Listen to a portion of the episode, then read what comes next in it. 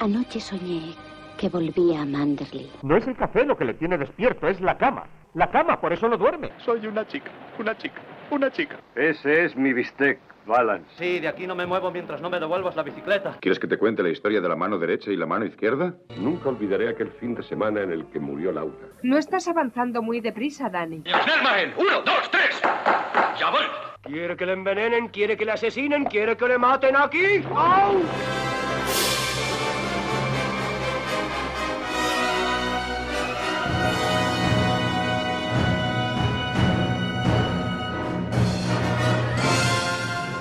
Hola, buenas noches a todos, bienvenida y bienvenido al Café de Rick. Hoy traemos un peliculón y como no podía ser de otra forma en el café, pues la hemos fastidiado, la hemos fastidiado a niveles descomunales. Mi audio se escuchaba mal porque tenía puesto, no me había dado cuenta y tenía puesto el micro que no era, luego a Raúl también se le escucha mal, nos liamos nosotros mismos. Pero bueno, eh, pido disculpas por el audio y y nada, vamos a, hablar un poquito de, de, como digo, una grandísima película. Y ya que estoy aquí, pues presento la música que vamos a escuchar, ya que, bueno, no, no, no pudo estar tampoco Miguel en la grabación. Así que nada, vamos a escuchar a Tchaikovsky en su concierto para plano, para, para plano, para piano número uno. Os dejo con el podcast.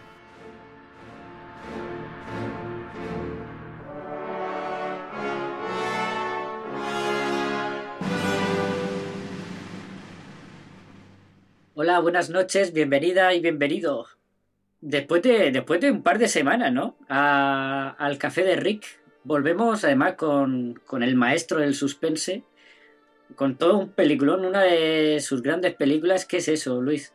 Tres dedos. Otra semana. Ah, tres semanas, bueno. Pero porque, claro, pues dos semanas de descanso y otra para recuperarnos. Y una peli además que propuso la señorita K la, la- la última vez que estuvo aquí. Y, y la verdad que un peliculón. Buenas noches, señorita K. Buenas noches, Mm, bienvenida eh, al mejor café de toda la podcastfera, vamos. Y además hoy tenemos el placer de contar con el señor Luis Millán, que Todo un claro, lujo. todo, todo, o sea, mm, cuando aparece, pues hay que celebrarlo. Sí, sí, Porque, sí. eh, Cuando recuerdo- propone películas, no tanto. Pero cuando aparece, sí. Exacto, exacto. Recuerdo que mm, tiró la piedra y escondió la mano. Nos dejó un peliculón, vamos, mm, ¿verdad, Pedro? O sea, te encantó. Estuvo súper hater con Pinocho. Y luego no viene, ¿sabes? O sea, eh, no sé, yo creo que lo hizo a propósito. A ver, La la a mí sí me vida. gustó, ¿eh? Yo la critico. la- Me gusta, pero lo critico. no. Es como Luis, me gusta, pero lo critico por no venir. Es que, claro. Claro, claro. Claro que. Bueno, ya que vida estamos, Luis, buenas noches. ¿Qué Buenas dices? noches, buenas noches. Pues nada, pues. Ay, por cierto, per- perdona, Carla, no, eh, señorita K. Eh, No te he preguntado sobre qué te parece la película y por qué la propusiste y eso, que es lo que siempre hago. Pero hoy se me ha ido. Vale, lo digo ahora, ¿no? Sí. A ver, la película eh, llevo como varios meses que me he propuesto ver la filmografía completa de Hitchcock. Y esta la tenía pendiente. Entonces dije, qué mejor que llevarla mm, bien acompañada al café de Rick mientras nos tomamos algo y charlamos sobre la peli. Y por eso la he traído, porque así es un imperdonable. En realidad, bien, vengo de Cine Boradas, ya que no lo dices. Mm, Hoy no has Es hecho verdad. propaganda. Es verdad. Madre mía, pero. Uf, ¿pero cuántas siempre, llevas de siempre se me olvida. ¿Llevas ¿Cuánto- tres? Eh, eh, no te- tú, solo, tú solo tienes tres dedos, ¿no? Porque solo haces que levantar la misma mano. Tres. No, llevo más, llevo más. Pero todas no, la verdad. Me, mira, me falta Vértigo. Vértigo es un imperdonable y no la he visto, Vértigo. ¿Qué has visto psicosis? Psicosis la he visto. Eh, mm, Marnie la ladrona también. Mm, la soga. La soga me flipa. Uy, tres. Y seguro que he visto más. De los pájaros. La, la que, la que decías tú, Pedro, era Atrapa a un ladrón, que se nos ha olvidado antes. Bien. Esa no la he visto, ¿ves? Me falta Atrapa a un ladrón y Vértigo. Mm. Y alguna más. No, ¿cómo, cómo era eso? El, el, este de las rubias, esa, esa del año 20. El perseguidor de la.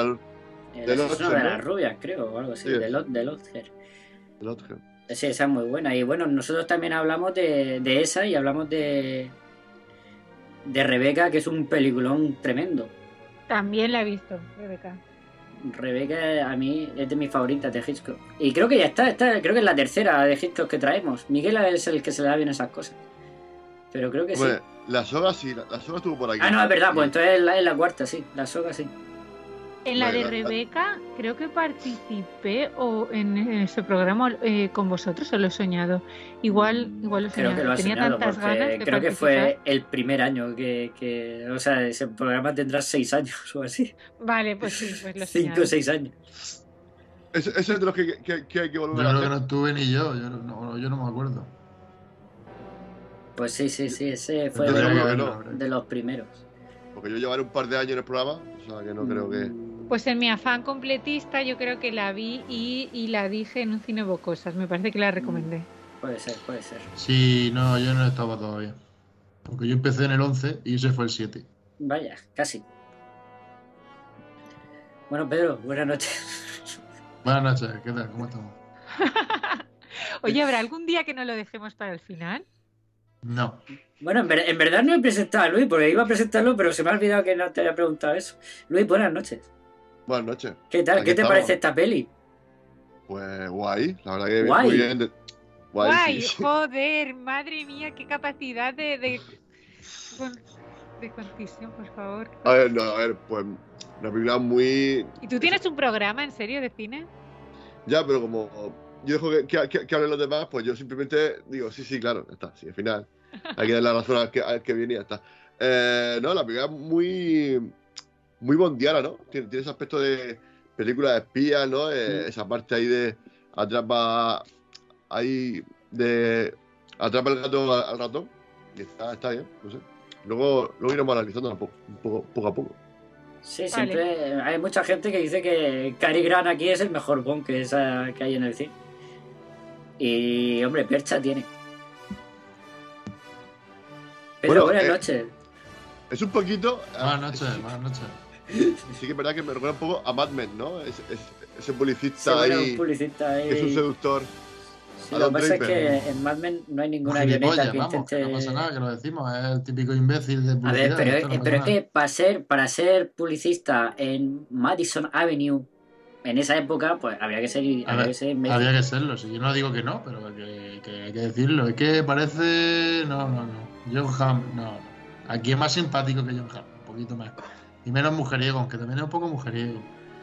Y luego, eh, lo que es un poco cabrón con la secretaria, un poco flipado, y luego no se le acaba el dinero. Yo no sé con cuánto dinero sale de su casa, normalmente este hombre, pero vamos, va por ahí soltando billetes Pero porque un a todo el publicista mundo. ¿no? Es verdad que es un tío que paga.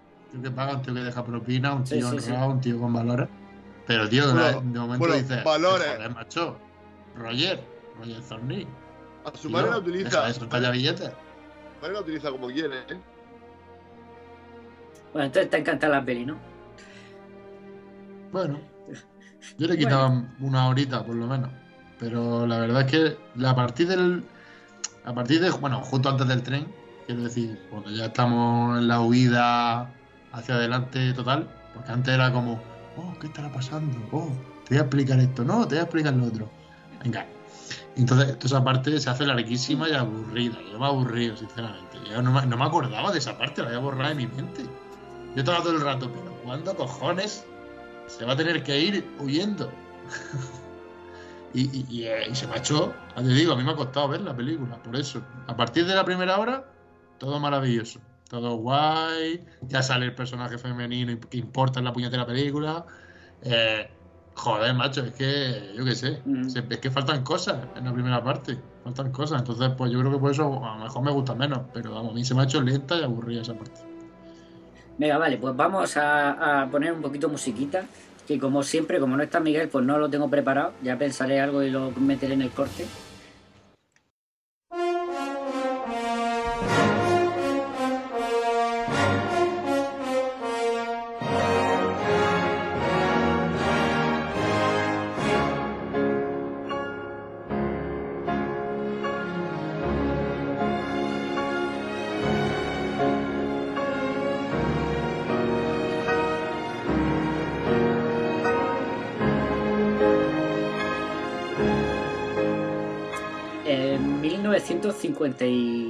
En 1959 estaba Hitchcock. Pero sinopsis de la señorita acá, ¿no?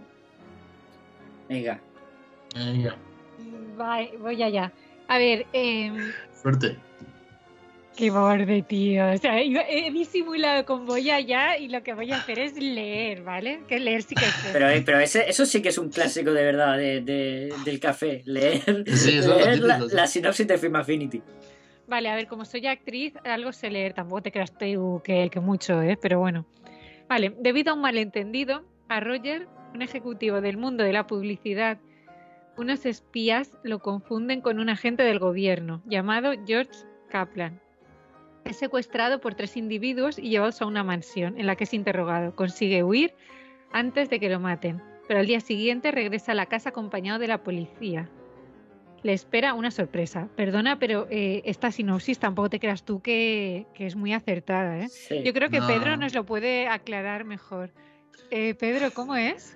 Pero cómo, pero o sea, ¿cómo te, te, te lanza el balón de mierda? O sea, Sí, sí, vamos, que... No, la, la verdad es que aparte de un spoiler increíble, eso sí, esa sinopsis, la verdad es que eh, se queda corta, ¿no? Porque pasan muchas cosas, pasan asesinatos en la ONU, pasan eh, huidas de la policía y del, y del FBI, eh, personajes que no es- espías que no existen, eh, grupos de inteligencia del gobierno que prefieren dejar morir a Roger que ayudarle.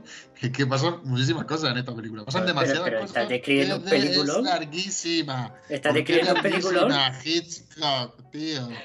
Joder, y, y seguro que la, que la cortaron. Seguro que los estudios dijeron, no, Hitchcock, no Que va, tener que una va. película de 5 horas y media. Y dijo el tío, ¿cómo que no? Y pues dos horas, venga, dos horas 20, venga, vale. Dos horas A 20, ver. sí. No tenían cojones a recortar a Hitchcock en esa época. claro, en aquella época yo creo que era intocable ya. Pues así no fue, así no fue. A ver, yo que he traído la película y puedo hablar No mm, también mal de la película, ¿vale? A ver, a mí la película a mí me parece un peliculón, ¿vale? Solo que le sobra metraje.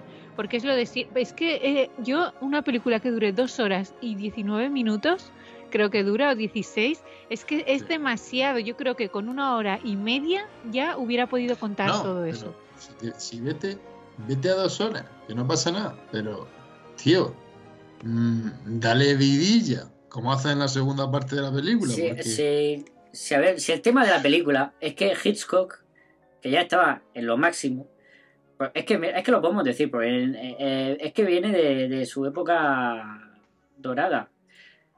A ver. eh, Viene de los pájaros, viene de psicosis y de los pájaros, ¿no? Mira, en el 55, La ventana indiscreta. En el 55 también Atrapa un ladrón. ¿Quién mató a Harry? El hombre que sabía demasiado. Falso culpable. Vértigo. Con la muerte en los talones, que es esta. Y luego haría psicosis. Ah, o sea, los y luego los pájaros. Pero es que estaba en una época de dorada, o sea, es su, su, su, su tope aquí. Y claro, estaba, era intocable. Y aquí, de hecho, se lo trae la MGM porque él trabajaba para la Paramount, pero sin contrato de exclusiva. Y se lo trae la MGM, que estaba en una época de bajona, porque la MGM en los años 30 y 40 era lo más grande. eh, siempre se ha dicho, ¿no? Él tenía más estrellas que el cielo. Pero en los años 50, pues, pues, pues, cayó, cayó. Y, y, entonces dijeron, pues vamos a traernos, ¿quién es el mejor director que hay? Hitchcock. Pues le traemos, le damos todo el dinero que necesita, el, todo el dinero que quiera, que tenga libertad para hacer lo que quiera. Vale, para ti, todo Hitchcock, para adelante. Entonces Hitchcock dijo, venga, ¿qué quiero hacer?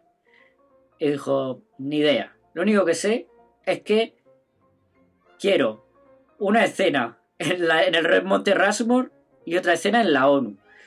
Señor guionista, apáñese con eso.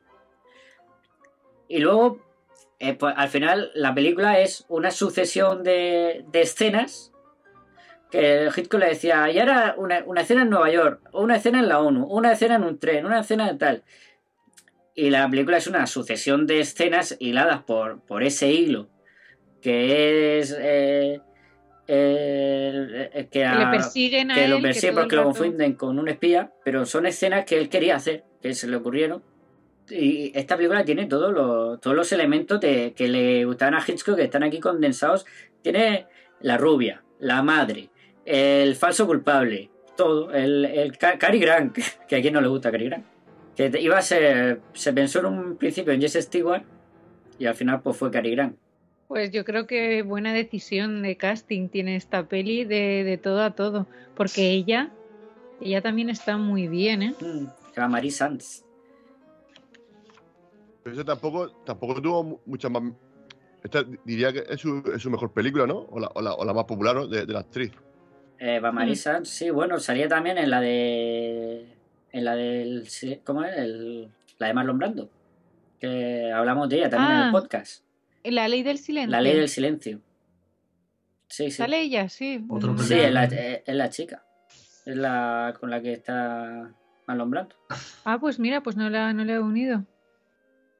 Pues en esta película, la verdad que eh, tiene una fuerza, un poder de seducción sin caer en, en pues eso, como, como banal o como demasiado. O sea, eh, la tía tiene, o sea, a mí me gusta mucho ¿eh? en esta peli.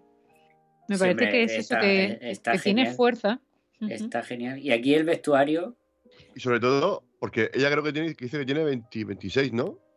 eh, pues no lo sé. Creo que no sí. Bueno, sé. la película, el, personaje. Hombre, es que la ley del silencio ya era muy, muy joven. Y luego ya, entiendo que Cary Grant aquí, ¿qué va a tener aquí? 50. 55 creo que tenía. Buah, o 50 claro. y tantos. Y el tío, y el tío, el tío la chanta, el tío va para adelante, ojo. Pero que, te- que- pero que los 55 de Cary Grant no son los 55 de otro, ¿eh, Luis? Oye, ¿por qué me mira a mí? O sea, Carla, no me gusta, no, no me gusta esa risa, Carla. Pero si me estoy callando y no estoy diciendo nada, ¿eh? Me estoy Por eso. forzando. La que calla otorga. Pues a mí al principio, no sé, a Pedro, pero a mí me encanta. A Pedro lo odia, creo. Al principio no, la primera vez, la primera hora. Ah, la primera hora entera. A ver. Ah, verdad, hasta, hasta el tren, hasta el tren, es verdad. pero que la tienes que reducir, que la tienes que reducir, deja al principio si quieres, pero luego tendrás que reducirlo.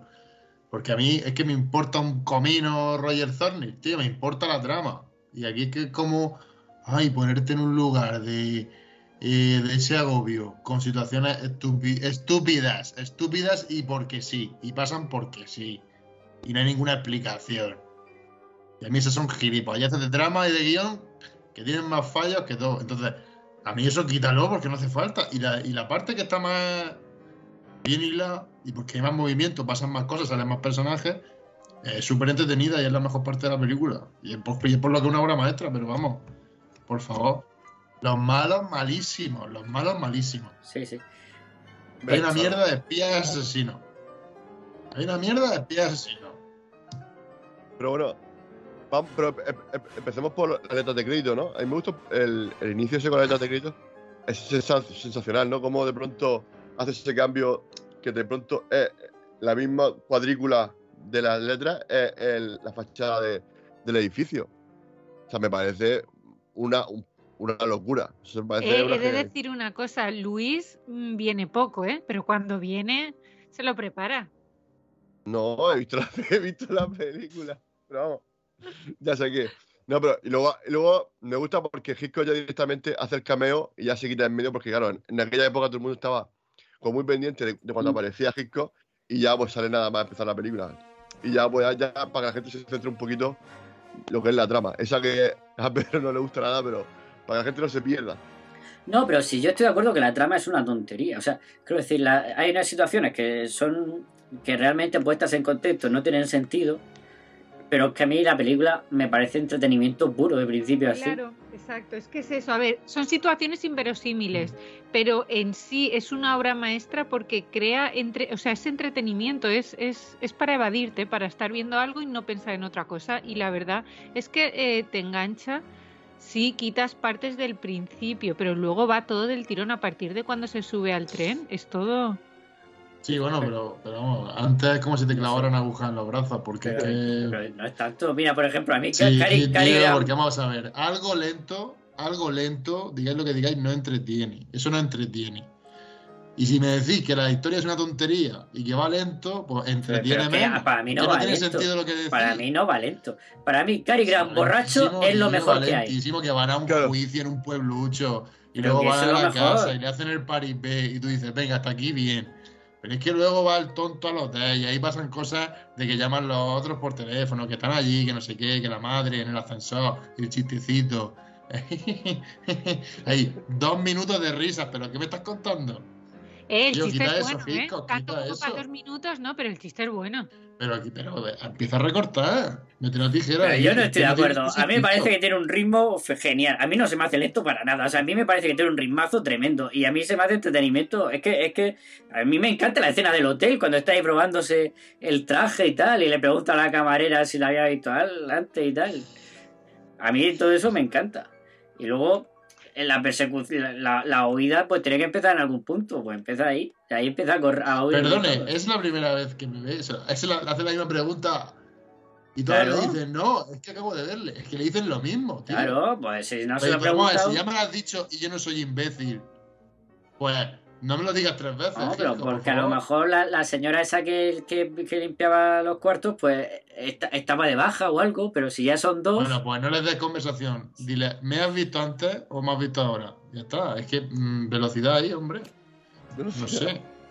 No puedes tener conversaciones con todos los secundarios que salen en las películas. Es que tienen conversaciones hasta con el mozo ese que entra en el tren a, a ca- a cambiar algo o a limpiar algo. No sé qué hace. Tío, es que entra ahí, le devuelve una llave y no sé qué. Ah, a darle un mensaje.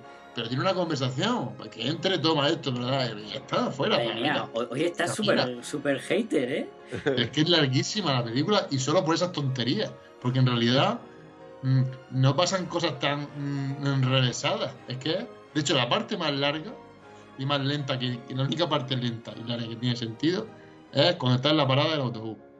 Mm. Porque eso crea una tensión, unos planos Hombre, eso, increíbles. eso eh, juegas, juegas con lo del personaje que no está, que sí está, aunque tú sabes que no va a estar. Mm, entonces, sabes que va a pasar algo, pero que venga un tío a intentar matarlo con una avión fumigadora, pues dices, bueno, pues no son los mejores espías rusos de la historia, la verdad. Es verdad que en el cine había espías, espías rusos más peligrosos que esta gente. Y claro, y que yo supongo que el de la avioneta sería el otro asesino que no vuelve a salir en toda la película después de eso. mm, hombre, seguramente, no sé. Pero tío, ese, yo, hombre, a ver, yo qué sé, me refiero. mm, son cosas que yo hasta, este- hasta ese punto puedo deducir porque soy una persona normal. Que ha leído libros, que ha visto películas, y la mayoría de gente de aquella época ya lo sabían, tío. Entonces no hacía falta. Es que me parece un poco No, no, no. como sí sale, de la ¿eh? mano, Sí sale. hacerla tan lenta y con tanta información innecesaria que es como que en plan, mira, tonto, esto es lo que está pasando. No, no, pero, pero te has equivocado. Sí sale eh, el asesino ese. En, el, en la. Es que hay dos, uno que tiene gorrito y otro que no. Hay uno que es el, es el moreno que está al final en la casa. Y hay otro que es más rubito. Que ese también está luego en la subasta de arte. No, es que hay tres. Es que hay tres. Ah, Los dos le secuestran. Entonces yo, Ah, me- yo imagino, Sí, sí, yo, sí. yo me gusta me gusta pensar que ese hombre es el que lleva el avión. Y por eso se va de cabeza contra un, contra un camión cisterna de, Sí, de es, que, gasolina. es que no se le veía muy espabilado. La verdad es que tela. pero vamos, que son tonterías. Pero vamos a ver, esas tonterías, tío, es que si las eliminas o las haces más cortas, las encapsulas más, se te una película 100 veces más redonda que esto. Porque, yo qué sé, yo en todas no las demás películas que hemos traído aquí de Hitchcock me he entretenido 200 veces más que esta película. A ver, Al menos yo- la, pri- la primera hora seguro. Yo estoy de acuerdo que, por ejemplo, Laura me parece. Y Laura, Rebeca me parece. Me gusta más. Pero me gusta más por un cosa. Por, por- por- porque sí, porque me gusta más. Pero a mí el ritmo de esta película me parece perfecto. Yo no estoy de acuerdo. Es que no, co- no coincido para nada. Pero Bueno, bueno, aparte tiene, tiene la parte en la que se, va a estrellar ahí con, con, con el coche que va borracho. Ahí, es que es eso. es- Caiga el borracho es lo mejor que hay. Y eso ¿No te gusta hora. eso? ¿No te gusta eso, Pedro? Que se va a agarrar por el acantilado, de pronto hay una rueda, así- una rueda así fuera de- del acantilado, que eso luego Hombre, lo verían mm, muchas películas, yo como creo. tú juegas, como tú juegas con información que no das, ¿vale? Tú no puedes hacer luego el cambio. O sea, quiero decir, él juega con que está pasando algo que él no sabe lo que es. ¿No? Y quiere descubrirlo. Para quitarse una multa de un coche. ¿No? Y eso lo que hace es la bola más grande porque se va y, de, y una multa de un coche nos vamos a que ha matado a un embajador de la ONU, pero bueno, y, sale del edificio como si nada, pero bueno, en fin, no vamos a entrar en eso, no vamos a entrar en eso. Se va a Chicago en, tren, porque el, el- el- el supuesta persona que él encarna, que es George Kaplan, que es este espía que quiere matar a los otros espías, en fin, coge y, y- y- dice que- y todo el mundo sabe, vamos, es un espía, pero todo el mundo sabe dónde está. Tú le preguntas al hotel, oye, ¿dónde está el señor Kaplan? Al, a- al hotel de Chicago, al hotel de no sé dónde. Hombre, es que Pero Kaplan está, refiero- está para eso. Claro, exactamente. Pero entonces, si meten el tren, ahí, ahí cambia la jugada. Porque al principio es todo el rato él investigando y a partir de ahí es él siendo utilizado. Entonces, yo creo que, esa- que no puede alargar tanto la parte primera, porque no tiene ningún sentido. No porque, hombre, pero Porque porque, a mí porque- no- vamos, yo digo yo, si compares las dos partes en las que los personajes enemigos saben mucho más que él y lo están utilizando con la de él en el juzgado, no, yo no me bebí una botella, me han obligado. Y luego dicen, mamá, vámonos al hotel, vamos a preguntar por él, vamos a preguntar al mayordomo. Esa parte es súper aburrida en comparación.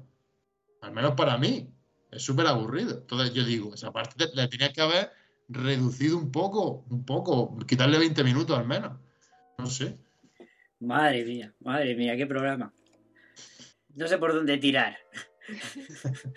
Carla, di algo. Pedro, eres un hater.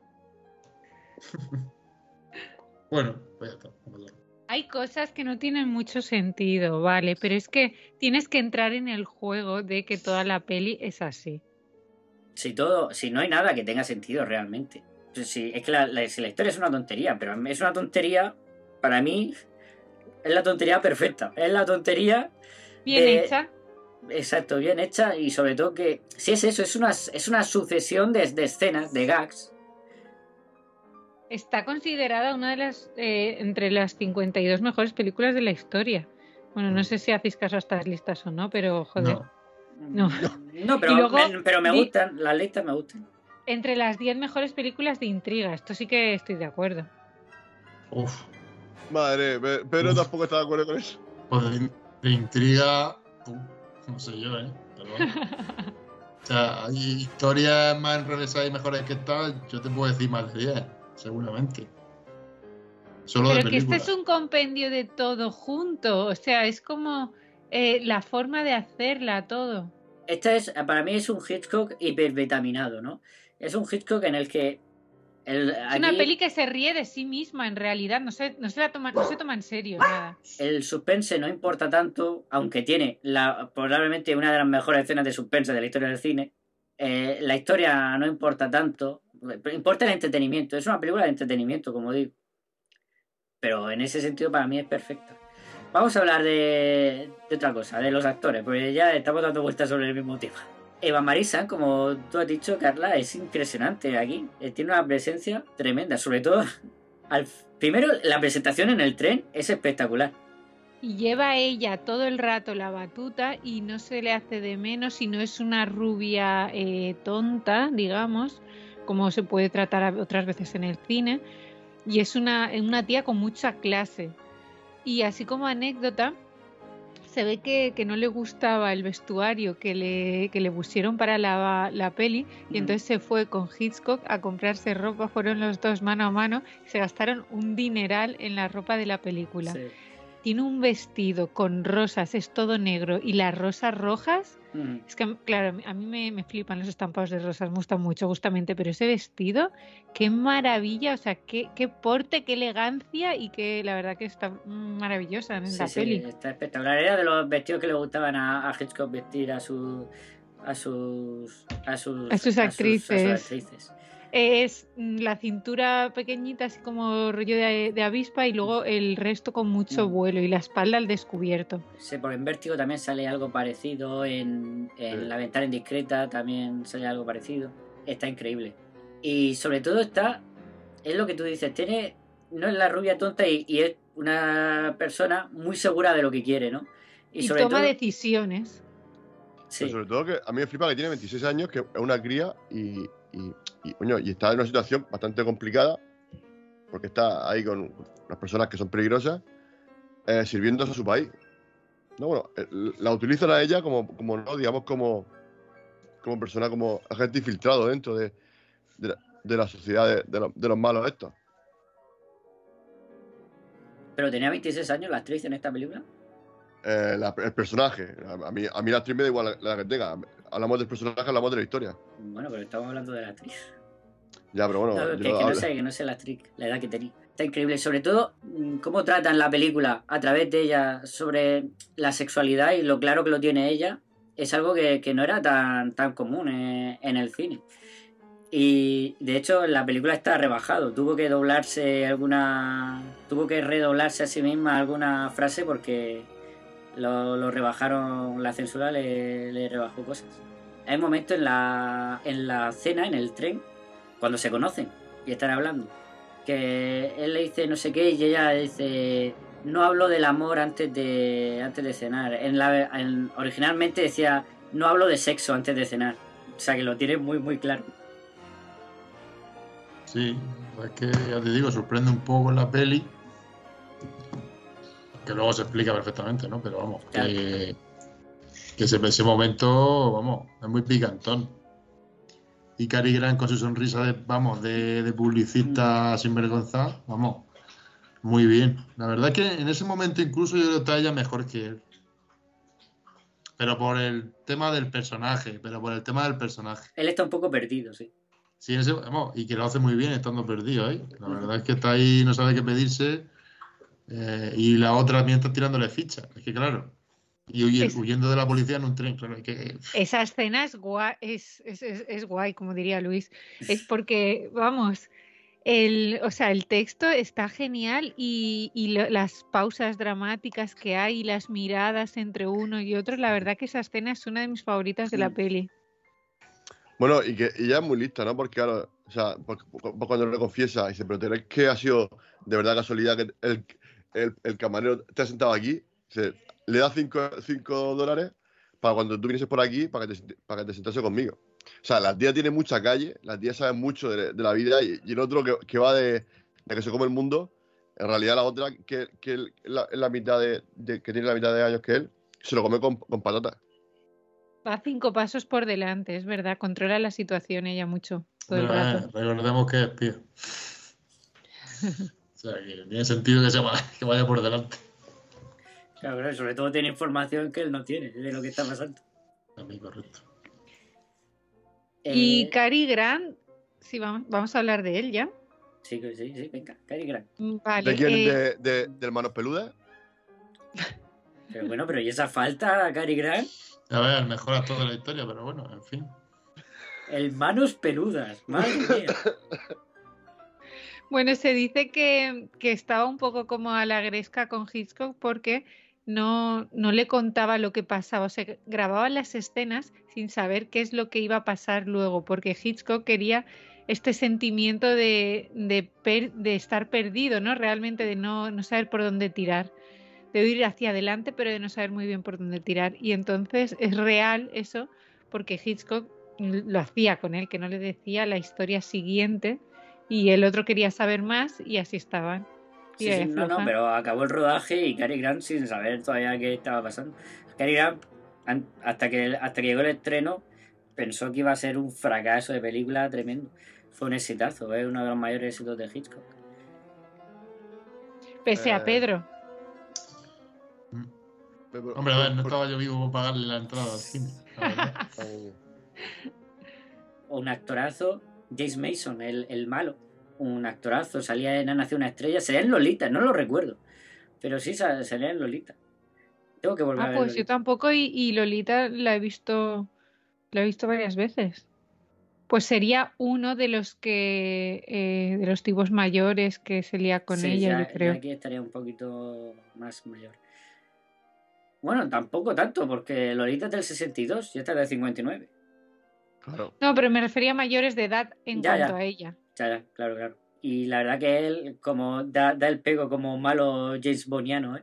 Tiene cara de malo. Sí, la verdad que echaba de menos a Son Connery llegando a salvar a los demás, ¿no? La verdad que sí. Y no sé, algún actor más que queráis. La madre está muy bien, ¿eh? está muy graciosa. A mí me, me gusta mucho. Aunque a Pedro no le da gracia el chiste. Sí, no, no, sí. He dicho que lo, lo alarga de más. A ver, sí, a ver. Tenéis que, tenéis que entender que a mí lo que me molesta es que alargue las cosas, no lo que no, pasa. no, sí, ya, sí, lo tenemos, claro. JC Royce Landis. Que salía también en Atrapa a un ladrón. Es verdad, que hacía de la madre de, de Grace Kelly. La verdad que el peso lo lleva casi todo Cary Grant, bueno, y, y Eva Marie Sanz, pero Cary Grant se, se echa la película a sus espaldas. Sí, bueno, porque, bueno, eh, no, porque al final es una huida hacia adelante, ¿no? Al final, eh, como no, como no sabe lo, qué está pasando, él huye hacia adelante y creo que esa, esa parte es, la, es lo, es lo que tú dices, ¿no? Que, que Hitchcock lo tenía así en ese estado, ¿no? De, decir, bueno, tú tira para adelante y ya está, y ya, y, y ya llegará a algún lado. Me gusta, me gusta. Raúl, buenas noches, ¿estás por ahí? Buenas noches. Hombre, ¿quién Pensaba, entrado? pensaba que había resucitado Hitchcock. Se te oye, se te oye. Yo también, yo creía que se había reunido con nosotros Hitchcock, que había resucitado al quinto día. Casi, casi. No tanto, pero casi. Nada, es el- la foto de mi primer correo. que Oye, Raúl, se te oye, se te oye regular, no sé por dónde estás hablando. Eh, por, por es que estoy con unos auriculares. Está en el baño. Eh, Bluetooth. No, estoy. Pero es posible que sea el Bluetooth. A lo mejor lo he puesto así por, por comodidad, por usar el móvil. Pero vamos, lo mismo pongo el ordenador y se, se oirá un poco mejor. Pero vamos, si se me oye. Sí, sí, se te oye, se te oye. Eh, Raúl, ¿qué te parece con la muerte en los talones? Hombre, el, el, el título en, en castellano eh, creo que, que está es muy acertado, ¿no? que, que por una por una vez un- un- un- una, un- una traducción que no es correcta, pero que, que funciona bien, ¿no? Lo, lo veo como una película que es súper entretenida. No sé por qué Pedro decía que se aburría en la primera hora. Eh, Madre mía, Raúl, eh, no, no he escuchado la cantidad de odio que ha salido por su boca en, en- en estos minutos. No, no, no, ya me lo puedo imaginar, pero que la- lo- que conociendo a Pedro, pues me, puedo imaginar que, su postura, ¿no? Si ya la dejó bastante clara, pero ya lo escucharé en el podcast. Y, no, no, bueno, ya, ya, ya te digo, ¿no? Que, que yo no lo comparto para nada, eso eh, me parece una película muy entretenida, pero eh, es como tiene un ritmo eh, bastante frenético, de hecho, diría yo. No sé. Sí, sí, sí, no, yo estoy contigo, yo estoy 100% de acuerdo contigo, tiene un ritmazo la película. Es que no para, no para todo el rato. Claro. Sí, además que, claro, que, que es, una, es una cadena, ¿no? Una cadena de, de- de eventos que, va, que te van sorprendiendo y, y no es la mejor película de Hitchcock. Bueno, habrá quien la considere, ¿no? No lo sé. Eh, mucha gente la considera ¿no? la mejor película de Hitchcock, sí.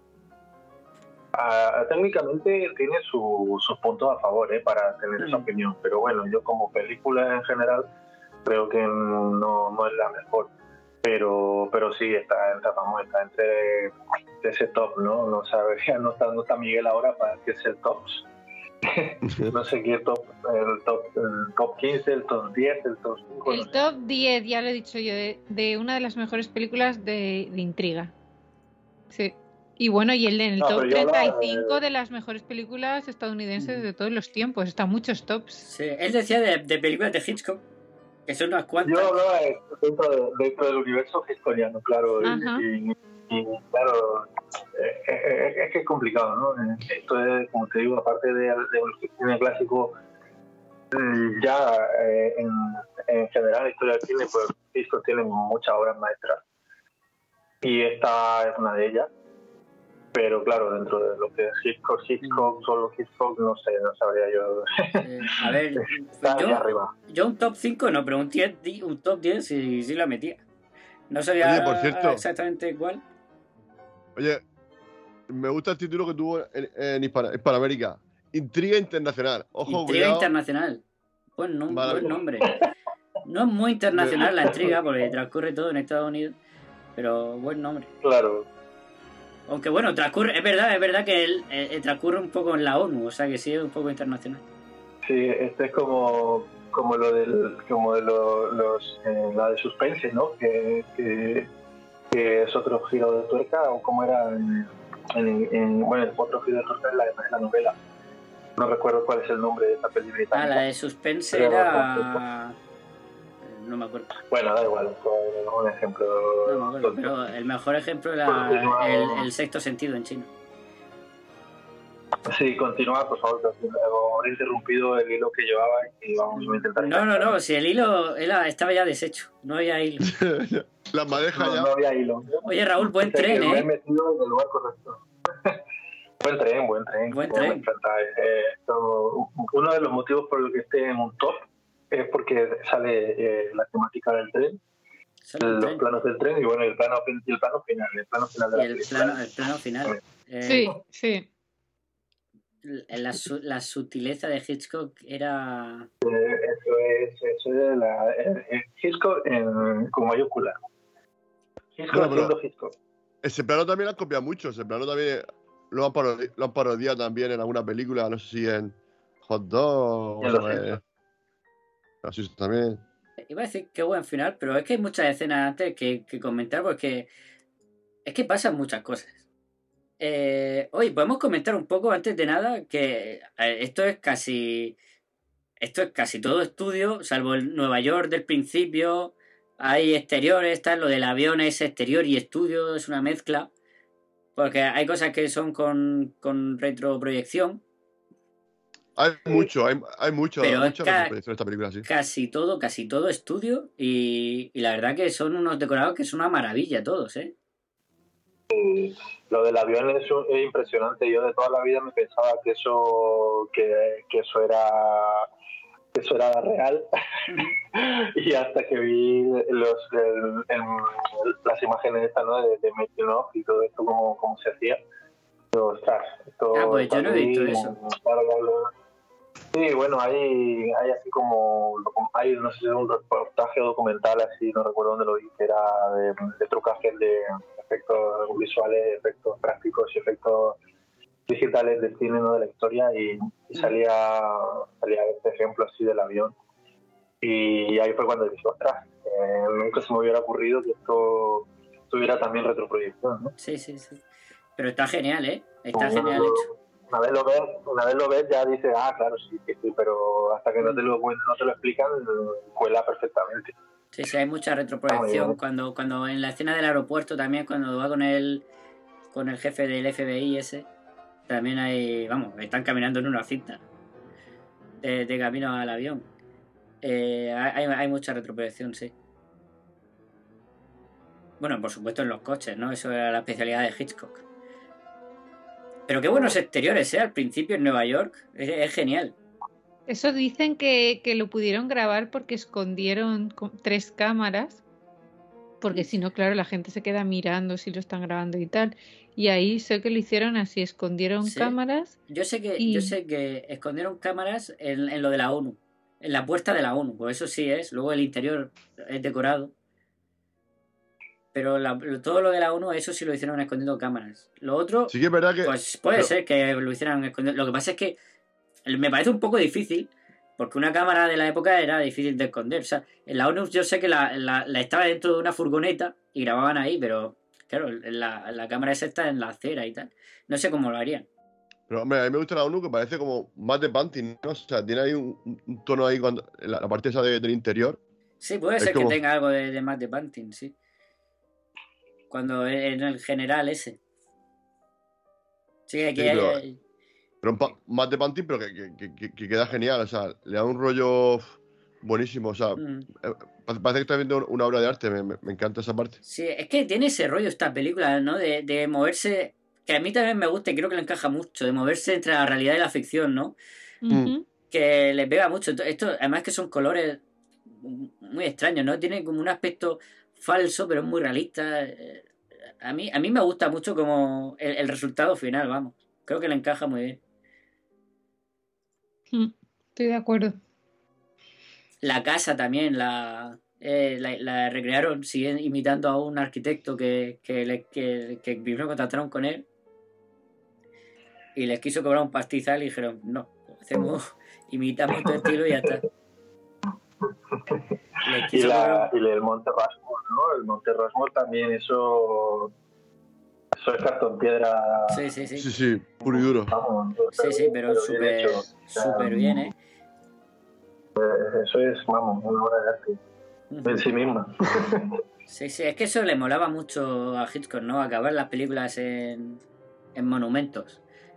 Eh, hay uno que acaba en la en la Torre Eiffel, ahí en la Torre Eiffel. Eh, bueno, hay uno que acaba al, pie de la Torre Eiffel, creo recordar, pero hay uno que acaba en, la cúspide de, la Estatua de Libertad, en el puente de Londres. Eso le molaba mucho a Hitchcock. Y, es lo que hemos dicho, la película empieza con la idea de Hitchcock de, de rodar en el Monte Rushmore.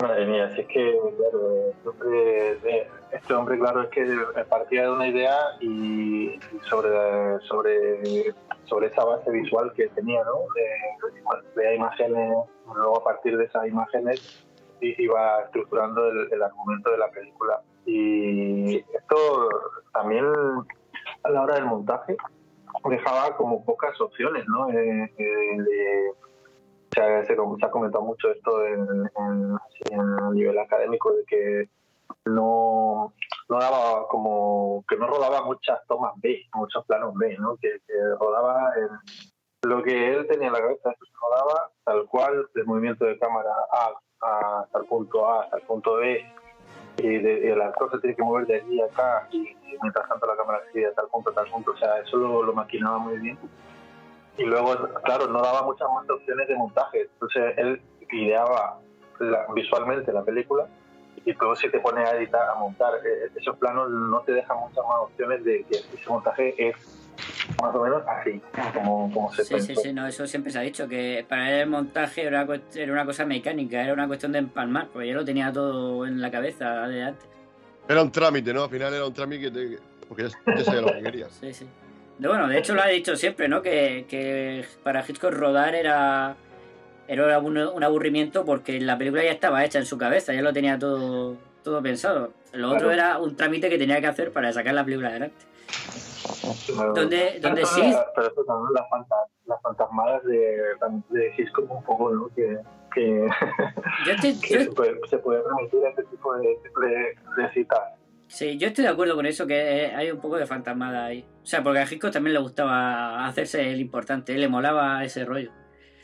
Donde se hizo cambios, ¿sabéis dónde fue? En montaje, en la famosa escena de la avioneta.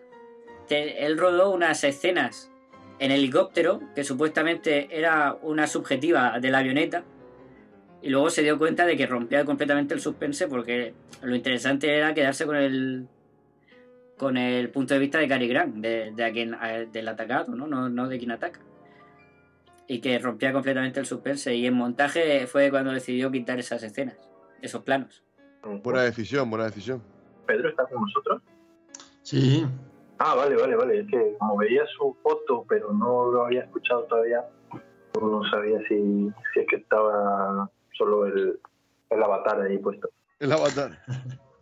Avatar 2, cuidado, cuidado que este no ya en diciembre, Sí. cuidado que llega ya la pronto, película. pronto la estrenan, sí. Sí, sí. Bueno, que, que quería decir que, pues, que vamos a hablar ya de, de- de- de esa escena, ¿no? Una de las grandes escenas de la historia del cine, el, el avión. Primero, antes que el avión, Cary Grant esperando, ¿no? A ver si viene el Jorge Kaplan, el George Kaplan. Que eso es buenísimo, que aparece luego el hombre ese que dejan ahí esperando el autobús y se queda mirándolo. Y el otro lo mira. Esa escena es buenísima, a mí me encanta esa escena. Es de, de las mejores escenas de la peli. Luego el color y la fotografía son geniales. Sí, Mm. sí.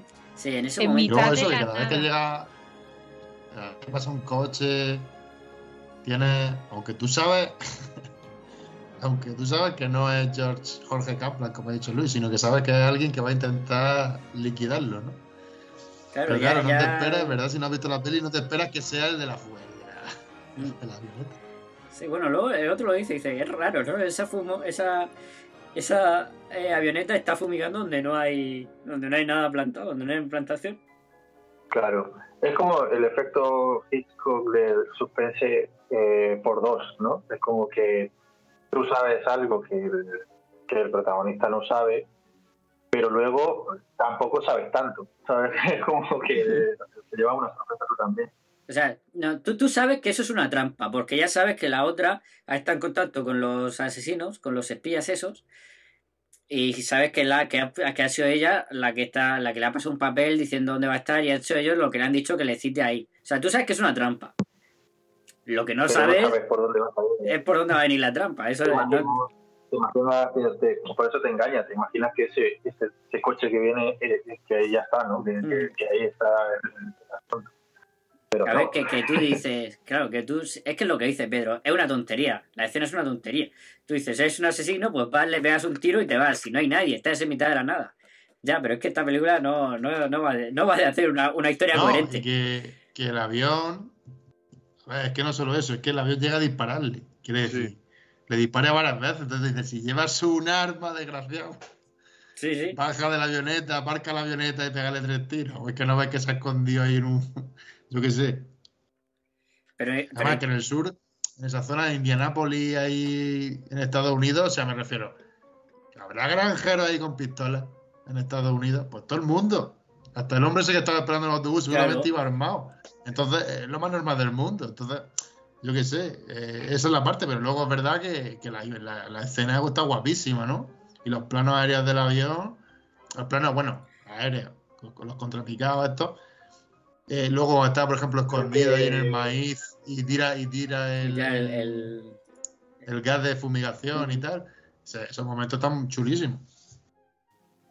Pero es que si nos ponemos así, claro, es que realizar realmente, o sea, el, el agente publicitario este, ¿no? Que, que, que ya ves tú, que se comporta como si fuera un puto detective y no sé, ¿no? Es, es todo muy claro, es que es una película, tío. Una puta película. Y yo creo que el, juego de esto del avión funciona muy bien porque no hay em, no, hay no hay mucho diálogo tampoco, ¿no? Esto es como eh, es la parte más eh, audiovisual, no más visual de la, de la película. Que plantan una situación, cruce de carretera, eh, plano desde arriba, lo dejan ahí en el campo de Cartagena, parece eso, y, y ahí perdido. Y, y luego de repente, eh, claro, ¿no? Te, te vas acercando, te vas, vas viendo un poco la... Mira para un lado, la cámara para el otro. O que, que te, que- te genera una, una, una intriga, un suspense que, que visualmente funciona muy bien. Es esto que decía de que, de que la película puede funcionar perfectamente eh, como si fuera muda, ¿no? Eh, si no hay sonido, que tú la entiendes perfectamente. Aquí creo que, que hace un poco eso. Hitchcock creo que sobre esta escena lo comentaba, es que hace muchos años que me leí el Hitchcock, el cine según, el libro de Truffaut de entrevista, el, el cine según Hitchcock creo que se llamaba. Pero el llama. Hitchcock, Hitchcock decía de esta escena que, que era una sobrada, ¿no? O sea, que era algo que realmente no aportaba nada a la película, no aporta, a la trama, no aportaba nada a la trama. Era algo que él puso porque, porque quiso, dice, puedes meter tú algo de algo que no aporte nada. Lo que no puede ser es que eso no venga, que venga de la nada. O sea, bueno, eso, gracias a esto, eh, se da cuenta de que la, la otra la, la he traicionado, ¿no? Que está con los espías. Que había formas más fáciles y sencillas de explicar esto que la sobrada esta, Claro. sí. Pero, pero es una sobrada que mola mucho. Claro, hombre, es que, que te quedas con eso. Claro, que, que cuando ves esta película te quedas con esa con esa parte, porque es lo más, coño, que se estrella un avión contra un puto camión. Sí, sí, pero, pero es como es como el final. De verdad, de verdad, señor Thornhill, la única opción de huida era ponerse a escalar por el monte Rushmore. Pues, pues probablemente no. Pero, pero, eh, pero queda muy bien. Claro. Que qué buen final, ¿eh? Me encanta. Es una pasada. El plano de que se transforma, ¿no? ¿Te refieres? Sí, el plano, Qué- que, qué el plano que, corta así, dice, señora Thornhill, que a ella parece que se han casado. Eso Claro, es algo que claro. también que creo que también doblaron, porque al principio no, no estaban casados y la y, y creo que le dijeron, oye, que no puede si, si, si no hay matrimonio no hay de lo otro tampoco. Y entonces creo que le, le añadieron eso. Y luego él metió lo del tren. Bueno, pero aparte que el mismo, digamos que el mismo tipo de, de tren del, del principio, ¿no? La- las camas, la- las camas esas plegables, que nos hemos contado que tiene al pobre Cary Grant ahí como 10 minutos ahí aplastado en la cama y se le rompe la caza. Es que, esa, es que vamos, me parece. Y la, y la otra ahí no, no, tranquilamente. Digo, madre mía, eso que, oye, que, que- que te, te cago agobiar ahí aplastado por una cama Porque no hay mucho espacio ahí para, para, para ocultarte. Lo, lo dice, ¿no? Si tienen aceite de oliva. Pero el último plano que tiene que ver con eso que dan, dan la vuelta en tren, o sea, hay un momento que dice, si salimos, unos planos antes, dice, si salimos de esta con vida, eh, nos iremos a, nos iremos en tren a dar la vuelta no sé dónde. Entonces, claro, se supone que es que se han casado y que están en luna de miel. Mm. Está muy bien, a mí, o sea, me gusta mucho cómo juega a eso, plano sobre plano, ¿no? Pero cambiando, cambiando la historia. Pero no sé si hace un fundido en el vestido de ella blanco o no sé, cómo- mm, no recuerdo ahora exactamente cómo lo hace. Mm, No, creo que es un corte. Creo que Sí. directamente, creo que es un corte limpio. A ver que lo busque. Le vas a como el Yo creo que encuadre es el mismo, Creo que es un corte. Sí, yo creo que es un corte limpio. lo que pasa es que como el encuadre es el mismo, pues claro, parece que está muy bien. Pero bueno, pero es que eh, aquí tiene mucho, tira mucho de eso, de, de primeros planos, de, de cámara frontal, porque luego... eh, Bueno, igual y lo que decía Luis, que a lo mejor dice, pues no, no es buena idea escapar por ahí, pero la verdad es que todo el momento casa de antes con el juego de que la descubren, Mm. el otro le tira la cajita de cerillas, ese momento es bastante tenso, ¿no? Luego la, el ama de llaves lo pilla con la pistola, ella va hacia el avión, ¿no? También hay poco diálogo, como decía Raúl, ¿no? Porque en ese momento, a ver, es que es donde- es cuando menos importa, ¿no? Es lo más, lo más visual y tienes que jugar con eso, con lo que ven los personajes o no ven. O que cogen si es importante, porque cuando coges este, la caja de cerillas, tú dices, hostia, como se ponga a mirarla, ¿no? En vez de dejarla en la mesa, que ella la vea, la verdad es que eso también mete una tensión, ¿no? Y eso está muy bien. La parte de la casa a mí me ha gustado mucho por eso. El momento casa es buenísimo. Me Te gusta mucho el, el- el ama de llaves es mejor espía que los malos.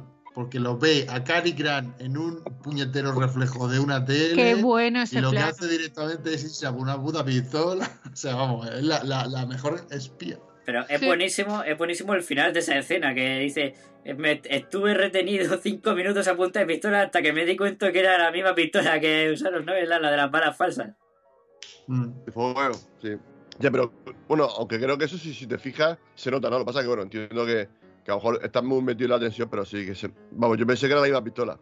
O sea, que no te- tampoco, tampoco, tampoco te, te- puedes fiar mucho, pero vamos, eh, parece la misma desde el principio. Yo ahí lo pensé todo el rato, pero y, y así fue, o sea, pero lo veía venir que digo, esa será la pistola que han utilizado antes que, que no, no, dispa- no es real, ¿no?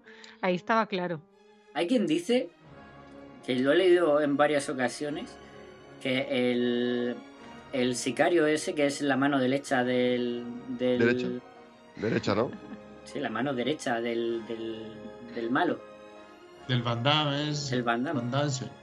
Van Damme, sí. Eh, dicen que está como secretamente enamorado de su jefe, ¿no? Y que él tiene celos de la... De la rubia. de Evie Kendall. Kendall. Pues mira, pues también lo he pensado eso. No lo he leído en ningún lado, me daba así la sensación. Hombre, tiene un, tiene un aspecto... Travieso, ¿no? Travieso. Es, es el, es el, el típico el típico villano así que parece súper recto y tal. Que además que tiene, que tiene fe ciega en el Philip Van Damme. Y tiene cara de malo, ¿eh? Tiene cara... Da más miedito que su jefe. De hecho, es más, de hecho, es más listo, ¿no? Se da cuenta de, la- de lo de la pistola de fogueo, se da cuenta él y no, y no su jefe. También por, también a lo mejor por eso, porque la tiene en el punto de mira. Claro. Y, y bueno, se va a ir con su jefe y a él le dejan ahí. Pues nada, mm, a ver, no, nos hemos dejado muchas cosas, pero, ¿Pero qué? pero vamos a ir con las escenas finales ya. Porque llevamos una hora y ya es- está- me- se me está haciendo demasiado largo este, este programa. Así que ¿quién, quién, quién se lanza con... ¿Quién tiene una escena favorita ya decidida? Es que yo justo las dos escenas que me gustan mucho son las que hemos nombrado, tanto la del ascensor con el chistecito este, que, que a mí esa escena me, me gusta mucho, y luego la última. Ah, Justo yo pensaba que de ibas a decir, bueno, que ya lo hemos mencionado, la del, la del tren, la cena. La del tren también es una pasada. Cuando, cuando le dice pide pescado, tal, ¿no? Que es, esa escena, esa también. Es, que tiene varias escenas que, que están muy bien. Porque es un diálogo inteligente de seducción Mm. entre uno y el otro. Y todas esas escenas en las que se reúnen, en las que están los dos, seduciéndose el uno con el otro, con la palabra, con los silencios, con tal, a mí me parece que están muy bien. Y luego hay veces que me, me ha arrancado una carcajada porque de- tiene bromas que, que te hacen gracia. O sea, a mí me parece, me parece Sí, una sí. peli divertida en ciertos momentos. Cary Grant tiene algunos diálogos y algunas frases muy... Mm. Bueno, hoy, hoy han puesto una en el grupo, que ahora, ahora nos han comentado en el grupo. Han puesto una en el grupo que es, tengo madre y tal, muchos barman dependen de mí. Ah, sí, muy bien. esas tres frases seguidas, sí, sí, sí, es verdad. Muy bueno. Sí, sí, tiene, y tiene más de una. Cuando está la, cuando está con la policía y le dice que, que lo detienen después de la, la escena del, del- de la subasta Que le de, dice, de ha arte. tardado mucho en venir. Sí, ¿para, ¿no? ¿para qué crees que les he llamado? Eh, ¿Ves? Esa escena me gusta mucho, la de la que está en la subasta, Mm. que empieza a llamar la atención de toda la forma que puede hasta que... Y, y como que va hasta la policía y todo, y, y le pega un muñetazo al otro y como que medio le dice medio perdón, ¿no? O Mm. sea, él se disculpa antes de hacerlo y después, y esa escena es muy graciosa también. Y antes Eva Marisana, ahí está genial, ¿eh? Está ahí con la mirada, eh, mirando para adelante, pero que lo está pasando Hierática, fatal. Sí, sí, Pero, sí, sí. pero lo está pasando fatal y, se, y es súper expresiva, ¿eh? Sí. está genial. Lo tiene todo en la mirada, en los ojos, ¿eh? Eh, Mm. ves, ves que está a punto de llorar, pero se está aguantando. Eso es súper interesante a la hora eh, de ver un personaje. Es más interesante que esté ah, intentando no llorar que que llore directamente. Esto me lo decían siempre eh, varios profesores cuando estudié arte dramático y decían eso. Decían, eh, llorar es mucho más fácil que, inten- que, que- que veas que no quieres Mm. llorar. El, el hacer el esfuerzo de ver que alguien no quiere llorar, eso es mucho más interesante que llorar en sí. Pues a ver, me, la- me lanzo yo, me lanzo yo. A ver, eh, obviamente, obviamente, eh, yo lo que he dicho, ¿no? La, la que más se queda de esta película es la, la escena de- del descampado, ¿no? De- del avión. Eh, pero claro, bueno, obviando esto, yo voy a decir eh, el momento este de... Me gusta eh, cuando está por la ventana, cuando se descubre un poco el pastel ¿no? de, los, de, espías que, han que tal este no recuerdo el nombre que descubre lo de la pistola no que, que es de fogueo y, y que ella está arriba está preparándose para irse con ellos y el otro está por la ventana no intentando avisarla no avisarle de que Sí, esa, esa escena me gusta. Y bueno, la, anteri- la anterior un poco también cuando, cuando el, el jefe este eh, de la CIA o de la, del FBI, lo que sea, eh, al final dice que está que todo es lo mismo. eh, e- ese que lo, que lo reúne, ¿no? Para que, para que se despidan ahí en el, el bosquecillo ese. Esa, esa escena también está bastante guay.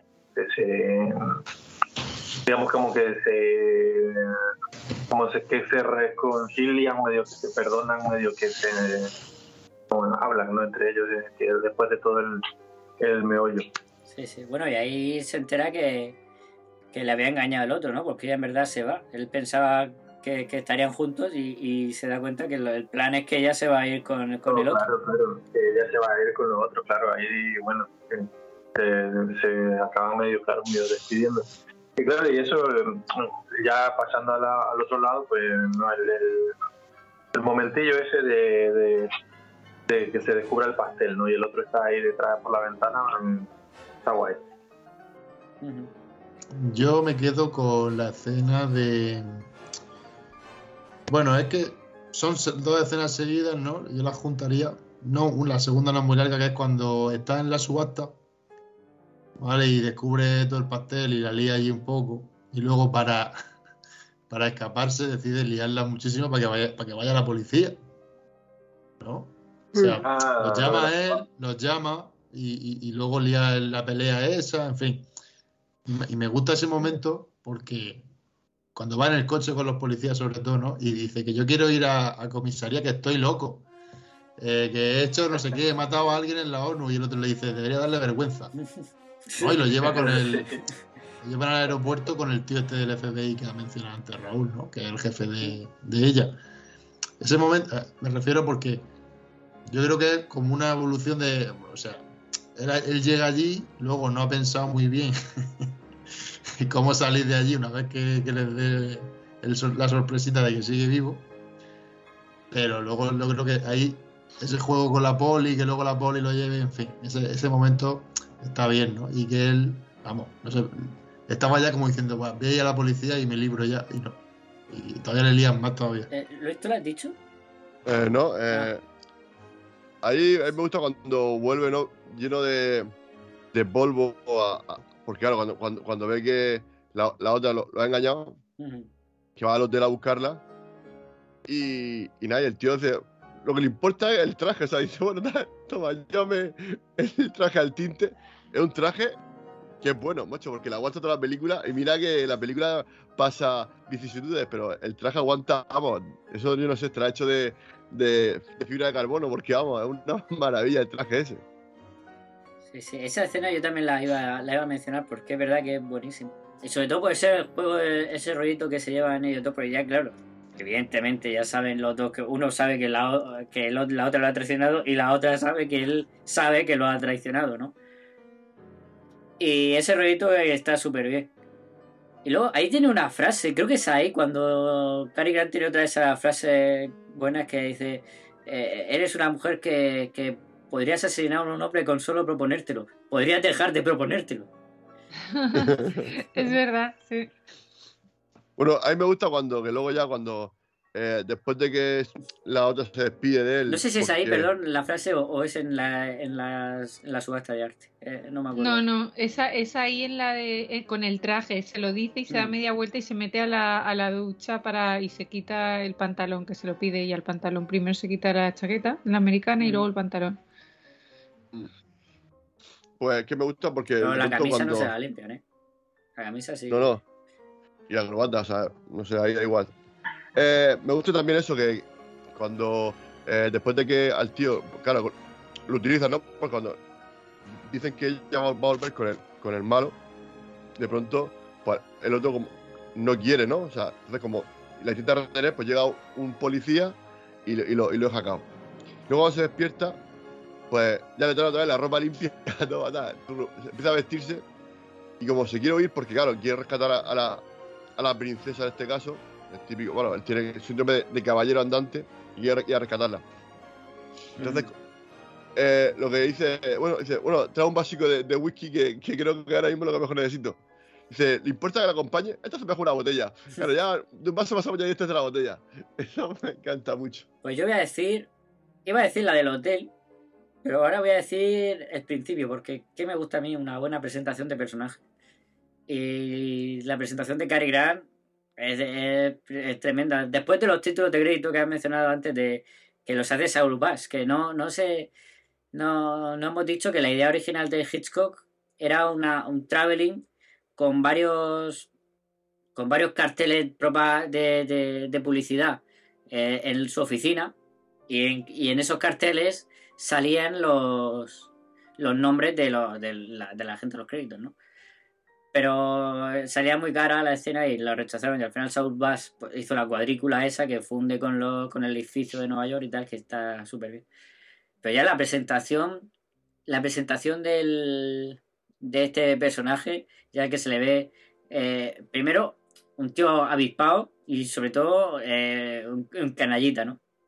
Bueno, ya te presenta el tono de la película, ¿no? Por cómo va, lo rápido que él va hablando, ¿no? El, ese humor que tiene.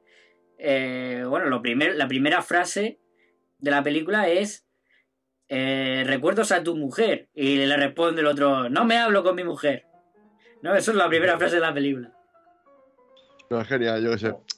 Bueno, cuando, aparte, le, le- cuando le dice a su mujer, "Uf, creo que estoy, a su mujer, digo, a la secretaria, creo que estoy cogiendo peso. Pongo un cartel en mi oficina, no engordar.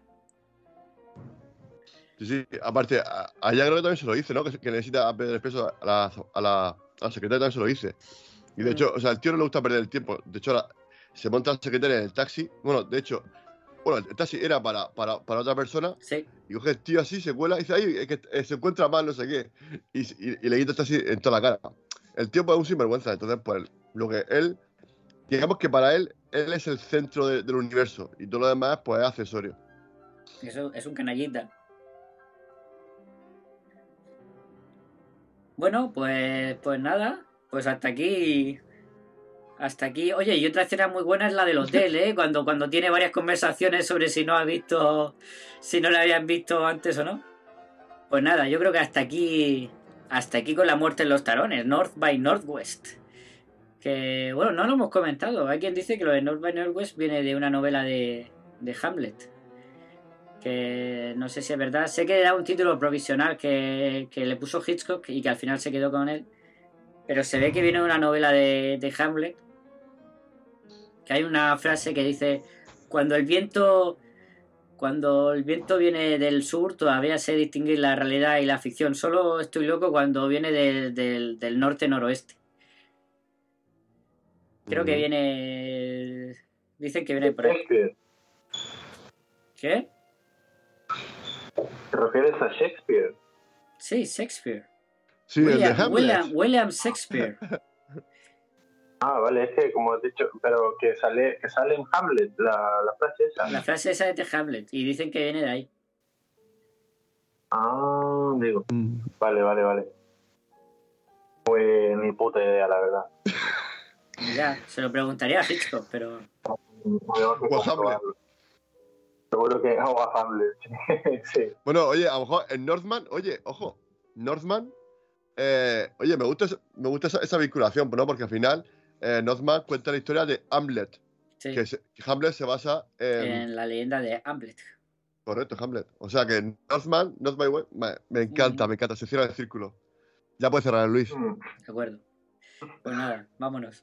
Eh, pues nada, como tú dices, cerramos. Hasta aquí.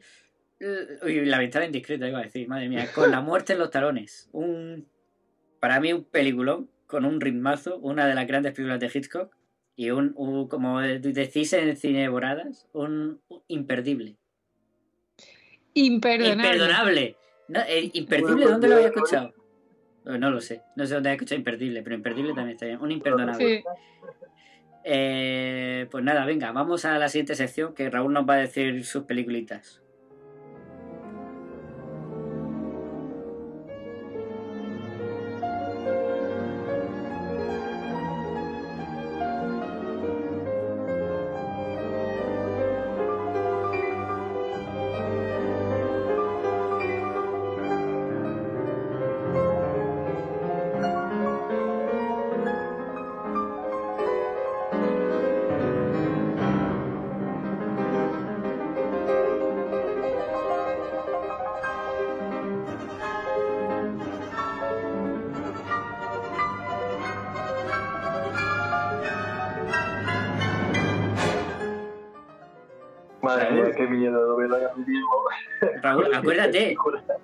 Acuérdate, Raúl. No digas el título, que ya me lo has hecho alguna vez. Eh, eh, espero, espero que sean por memes, espero que sean películas por memes.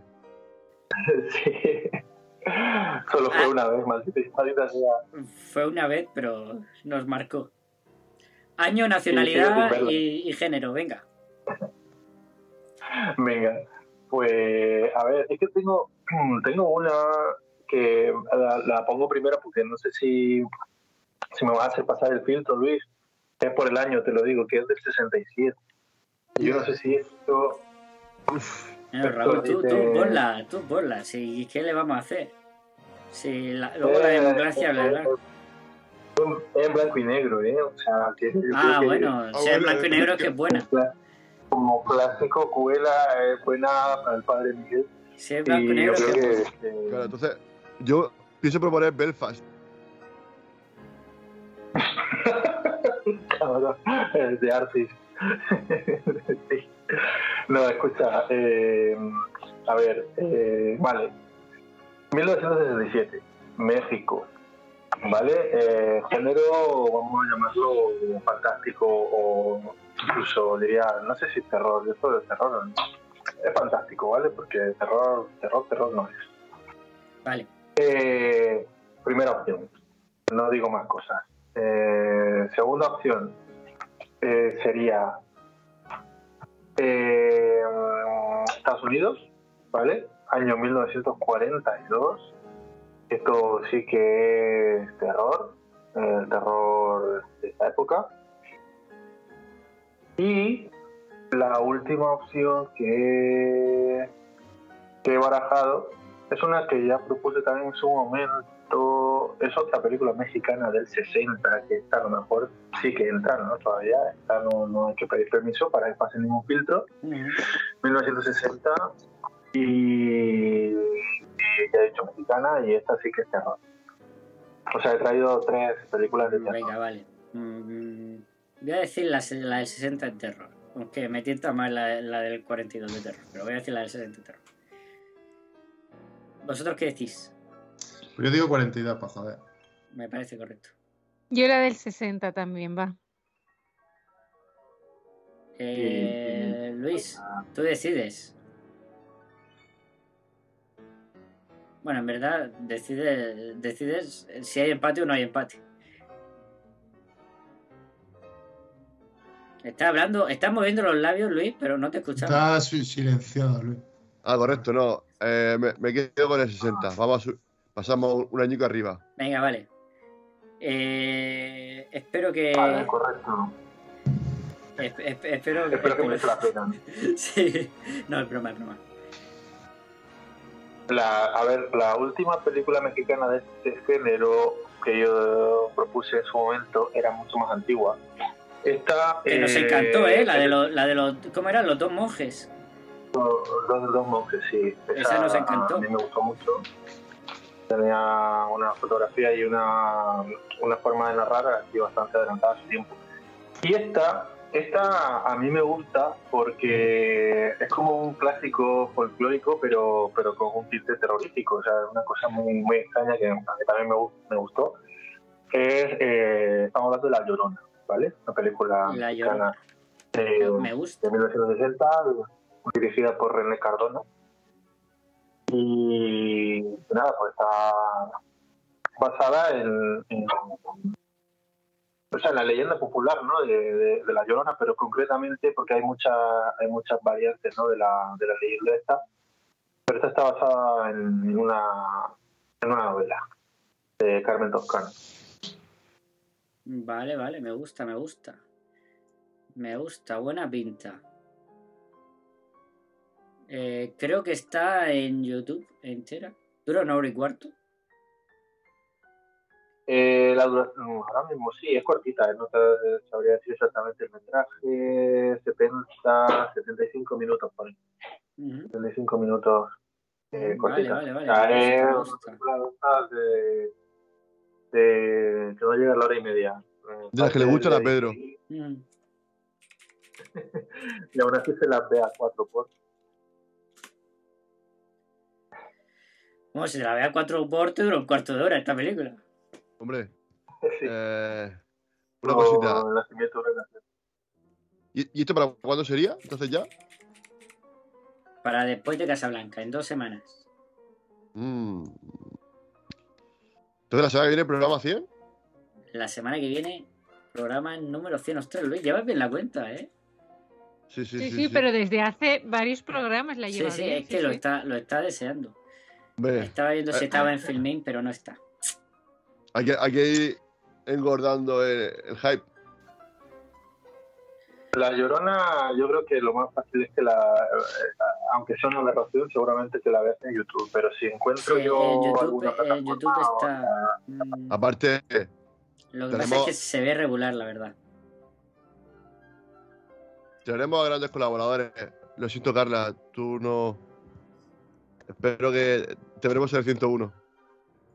Bueno, podré pasar sin vosotros. hombre, La cuestión es si podréis pasar Pero ¿y vosotros eso? sin mí. Madre mía, Qué gratuito, ¿eh? desde luego. Eh, pues sí, bueno, Creo que no. Raúl, gracias por la llorona, buena pinta. No tiene mucha nota, pero Sí, tiene buena creo- pinta. Ah, yo creo que os va a gustar. A ver, eh, eh, no- obviamente no es, Ya, ya, ya. no está, no está en la talla de, de, de Hitchcock, ¿no? Pero, pero yo creo que dentro de su género, que es el gótico este mexicano, ya más tardío, es una obra en ese género es bastante destacada y creo que a mí por lo menos sí que me, me gusta. Tiene cosas que me gustan. Muy bien, pues Bastante en, en dos semanas, La Llorona de 1960 y la semana que viene, ¿qué programa era, Luis? Perdona. Eh, si no me equivoco, hoy es 99, el 100. ¿El 100? justamente ¿El 100 ya? Sí. Joder, Sí. entonces ¿qué película toca? Pues una, una- era una así que empieza por C. Mm. Re- recuerdo que eran muchas, muchas as. A ver si el maestro sabe. Es un bar, algo de un bar. La semana Tal, que viene ya Casablanca, que lo llevamos, de- bueno, desde el programa casi uno llevamos diciendo que cuando hace Casablanca y dijimos que para el 100. Ha costado seis años, pero aquí estamos. Seis años han pasado. ¿eh? Eh, no, no sé, no sé quién se pasará, pero habrá, habrá, invitado, habrá invitado. Raúl, no puede faltar, ¿eh? Eh, claro, claro, hombre, el programa 100 hay que estar, hay que estar. Vale, vale, vale. Me hago un hueco. Y ¿Estará, Miguel? eh, eso espero, no sé. Vale. Esperamos que sí, ¿no? Hombre, sin Miguel no se graba, ya te lo digo. O sea, eh, tenemos que estar lo, lo- la- lo más posibles. Eh, miércoles. Si no grabamos el 101, no pasa nada.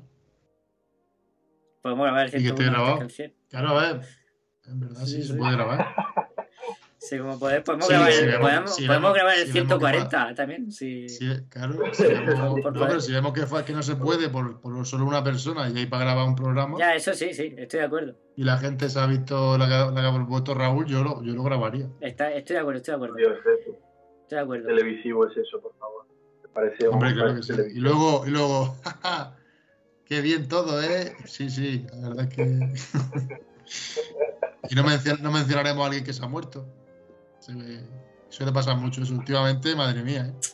Llevamos un par de semanas que no paran de caer. Sí. Justo iba a hablar hoy, mm, lo iba, iba a dedicarle el programa a, a ese actor, justo iba a decir, sí.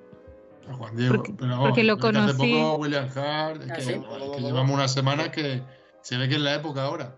Pero es que a Juan época- Diego fui a verlo al Teatro Español dos veces, lo conocí, estuve hablando con él y joder, qué tío, qué crack. Mm. Sí, sí, sí. Pues, pues nada, venga. Con esto nos despedimos. Señorita K. Gracias Pues- por pasarse otra vez por aquí. Eh, Mm. no lo he dicho, pero Cineboradas está, está muy bien, es un buen podcast. Gracias a vosotros, a ti, siempre digo vosotros, como si el programa fuera de tuyo y de Pero es Pedro y de si- Luis, creo que si- no, ¿no? ¿O qué? Por supuesto, es de todos. De hecho, Bueno, eh, pues que... viene de otro podcast que lo llevaba Miguel antes y que murió ya.